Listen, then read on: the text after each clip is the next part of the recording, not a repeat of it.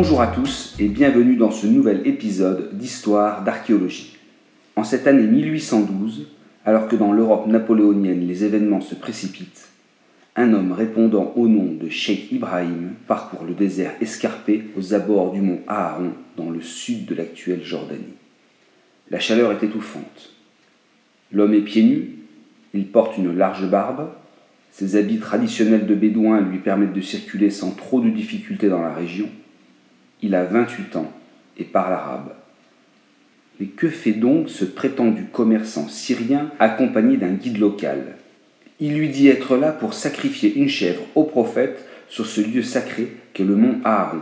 Dans la tradition, Aaron n'est autre que le frère de Moïse, le célèbre prophète présent dans les trois religions monothéistes. Les deux hommes se dirigent vers la vallée de Moïse, le Wadi Moussa. La zone est montagneuse, plusieurs tribus bédouines y sont installées et se montrent hostiles aux étrangers. Elles craignent notamment des pillages. Voilà pourquoi l'homme, Sheikh Ibrahim, se présente comme un pèlerin venant faire un sacrifice religieux. Le guide porte la chèvre. Histoire d'archéologie. En réalité, tout ceci n'est qu'une couverture. L'homme cherche des ruines oubliées depuis plus de dix siècles et le guide ignore ce but. De plus, il ne sait pas non plus que celui qui l'accompagne est en réalité un citoyen suisse du nom de Johann Ludwig Burkhard. Un citoyen suisse en 1812 au cœur de la vallée de Moïse, l'idée en elle-même est déjà chargée d'aventure. Et pourtant le détail des faits est plus passionnant encore. L'homme est en réalité missionné par la puissante Angleterre afin de développer les relations entre Londres et l'Afrique du Nord ainsi que le Moyen-Orient. La concurrence avec la France se traduit aussi sur ce terrain-là. Si Johann Ludwig Burkhard est issu d'une famille aisée de Bâle en Suisse, il fait ses études à Leipzig, puis va en Angleterre.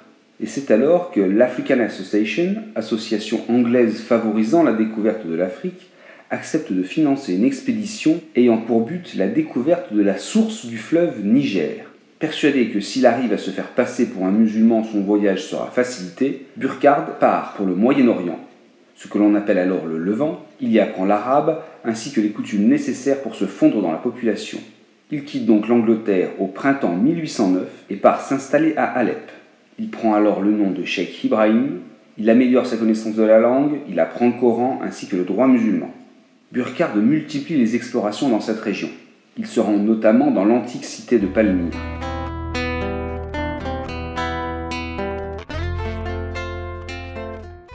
Maintenant que je vous ai brossé un rapide portrait de cet étonnant explorateur, revenons à la journée du 22 août 1812. Burkhard et son guide marchent sous une chaleur écrasante. Et le moins que l'on puisse dire, c'est que la confiance ne règne pas entre les deux hommes. Ils traversent d'abord la nécropole de Babelzik. Ils y découvrent notamment le célèbre tombeau aux obélisques. Le bâtiment, comme de nombreux autres à Petra, est construit en étant en partie sculpté dans la roche, la façade est érodée par les vents et le sable. Sa couleur est d'un jaune clair. Le haut de la façade est surmonté par quatre obélisques. L'ensemble ressemble à un temple classique, avec un fronton triangulaire, apparemment porté par les pilastres. Les portes d'entrée permettent de pénétrer à l'intérieur de la colline. Burkhard observe ici ou là, à quelques pas de lui, des stèles, des inscriptions ou encore des rigoles, preuve d'une présence humaine passée. Il touche au but mais son guide ne doit s'apercevoir de rien. Il ne doit pas découvrir la véritable raison de la présence ici de Sheikh Ibrahim. Il ne doit pas comprendre que l'homme qui l'accompagne est ici sous une fausse identité. Burkhard avance donc sans montrer trop d'excitation ou d'étonnement. Ainsi, sur le moment même, il ne prend pas de notes et ne fait pas de dessin, de croquis ou de schéma. Les deux hommes, l'explorateur et son guide, marchent et pénètrent désormais dans un défilé étroit. Celui-ci s'appelle le Sikh.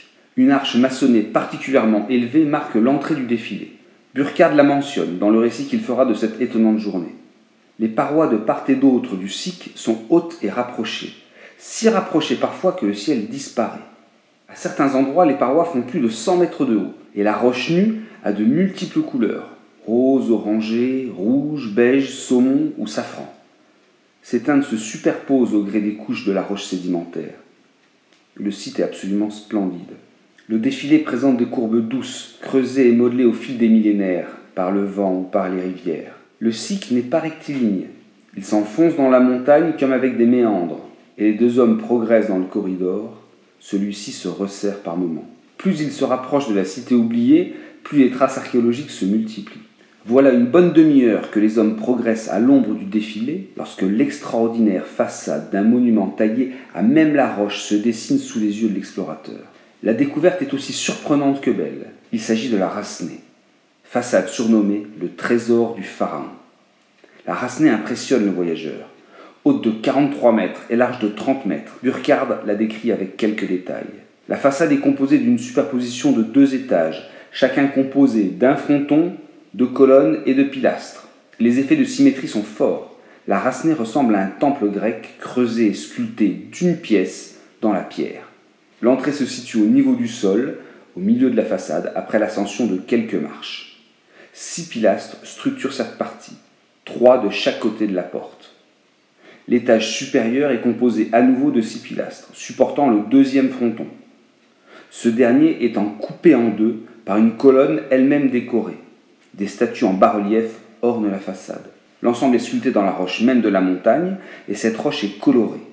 Les couleurs vont du jaune clair au rose pastel. L'effet est absolument extraordinaire. Il mêle une esthétique classique à un décor d'un romantisme puissant, immédiat. On sait aujourd'hui que la façade et l'intérieur datent du 1er siècle de notre ère. De plus, nous savons aussi que la façade a été taillée du haut vers le bas, sûrement avec un système complexe d'échafaudage. Nous ne connaissons pas le rôle exact de cette incroyable bâtisse. Un tombeau aristocratique Peut-être. Un palais Peut-être aussi. Nous ne savons pas.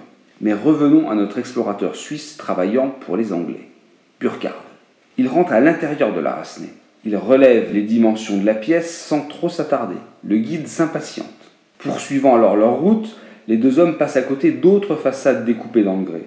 Burkhard découvre les tombeaux creusés à flanc de colline. Il rentre à l'intérieur de plusieurs d'entre eux. Les couleurs chaudes, les symétries des pilastres, les entrées mystérieuses, s'enfonçant dans la montagne, tout étonne, émerveille. Mais le guide ne laisse pas de répit à Sheikh Ibrahim, alias Burkhard. Progressant encore plus avant sur le site antique, les deux hommes arrivent dans la ville proprement dite. Ils découvrent alors le magnifique théâtre. Les gradins de pierre en forme de larges demi-cercles sont taillés dans la colline. Le théâtre est de bonne taille. La plupart des bâtiments de la ville sont pour leur part effondrés. Ceux-ci ont été construits sur une zone relativement plane n'ont pas été creusés dans la roche comme les tombeaux et les monuments funéraires vus à quelques centaines de mètres de là. Il reste ici ou là des alignements de colonnes ou des sous-bassements de murs. Burkhardt comprend alors qu'il est dans un centre urbain relativement important. Centre urbain qui possède à la fois des bâtiments publics, euh, une nécropole, des habitations privées, euh, des lieux pour le marché, etc. Mais voilà alors que Burkhardt décide de s'approcher du seul bâtiment dont les murs sont encore debout. C'est alors que son guide s'énerve et l'invective. Tu es un magicien, la nuit tu feras des sortilèges et les trésors s'envoleront. Prudent, Burkhardt comprend qu'il est urgent de ne pas s'attarder dans ces lieux. La chèvre est donc rapidement sacrifiée et les deux hommes reprennent la route alors que la nuit tombe sur le désert jordanien. Il ne sait pas exactement ce qu'il a trouvé. Ce n'est que quelque temps plus tard, après la lecture des Antiques, qu'il affirme avoir trouvé Petra, la cité des Nabatéens. Le plus étonnant peut-être dans cette histoire de la découverte de Petra est que Burkhard ne s'attarde pas sur ce qu'il vient de trouver.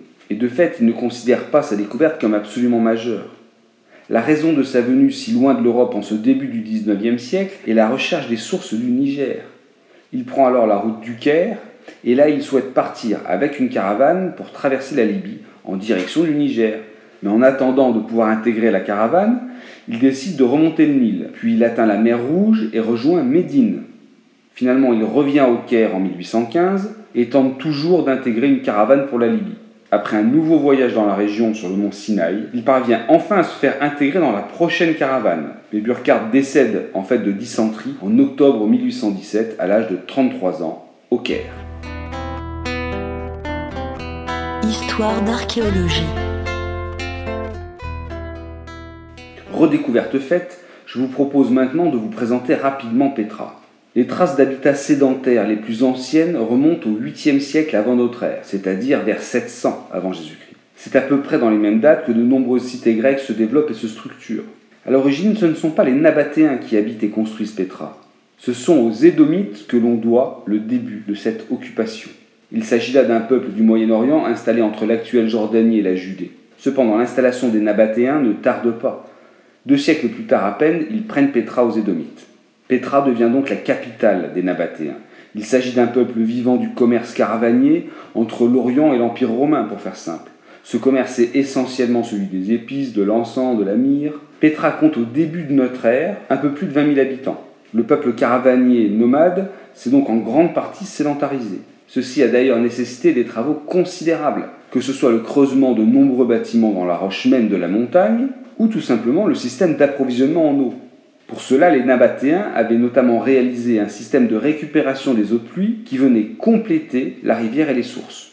En effet, les sources locales comme la rivière étaient bien insuffisantes pour répondre aux besoins des 20 000 habitants. Par ailleurs, en moyenne, les précipitations dans la région ne sont pas importantes, de l'ordre de 150 mm d'eau par mètre carré par an. C'est peu. Aussi, le système de récupération des eaux de pluie était étendu à une grande zone afin de capter un volume suffisant. Enfin, les Nabatéens avaient mis en place des règles strictes sur l'usage de l'eau afin de réduire les gaspillages. Ce sont les routes commerciales qui ont fait la fortune des Nabatéens. Et ces routes reliaient l'Arabie, l'Égypte, la Syrie et la Méditerranée. La cité de Pétra est protégée naturellement. Le site est en effet peu accessible. Le long défilé du Sic qu'il faut nécessairement emprunter pour atteindre la ville antique fait un kilomètre et demi.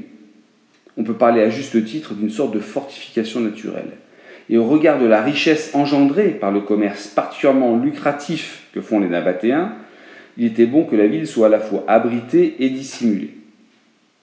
Cependant, en 106 de notre ère, les Romains font la conquête de Pétra, et l'empereur Adrien se rend même sur place en 131. Finalement, Pétra va sombrer dans l'oubli pour les Européens au début du Haut Moyen Âge.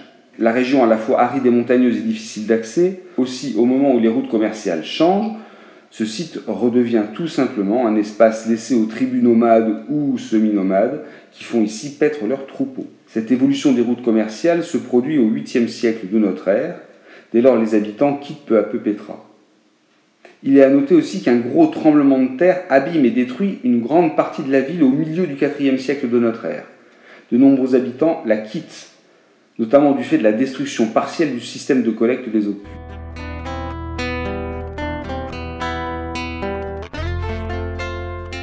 Suite à la découverte de Petra par Burkhard en 1812, d'autres Européens parviennent sur le site dès la fin de la décennie. Ce sera notamment le cas d'un Anglais, un proche de Burkhard, William Jones Banks, qui retrouve Petra et y reste deux jours en 1818. C'est pour lui l'occasion de faire à la fois des relevés, des dessins, des croquis. Dix ans plus tard, une équipe de Français arrive sur les lieux, mais ceci est une toute autre histoire.